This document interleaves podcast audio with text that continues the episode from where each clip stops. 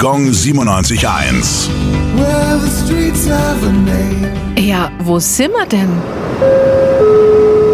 Frohnmüllerstraße, Fürth.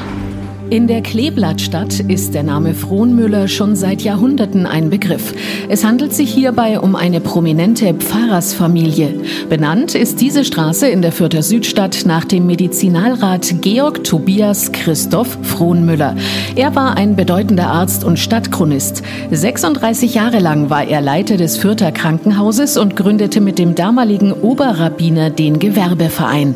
Seine Frohnmüller-Chronik ist das erste ernsthafte Geschichtswerk zur Fürther Stadtgeschichte, erschienen 1872. Zuletzt wurde das seltene Buch 1985 als Reprint veröffentlicht, um es einem breiteren Publikum zugänglich zu machen. Einer seiner Nachfahrinnen, Frieda Frohnmüller, wurde 1955 übrigens als erster Frau in Deutschland der Titel Kirchenmusikdirektorin verliehen. Gong 97.1. Well,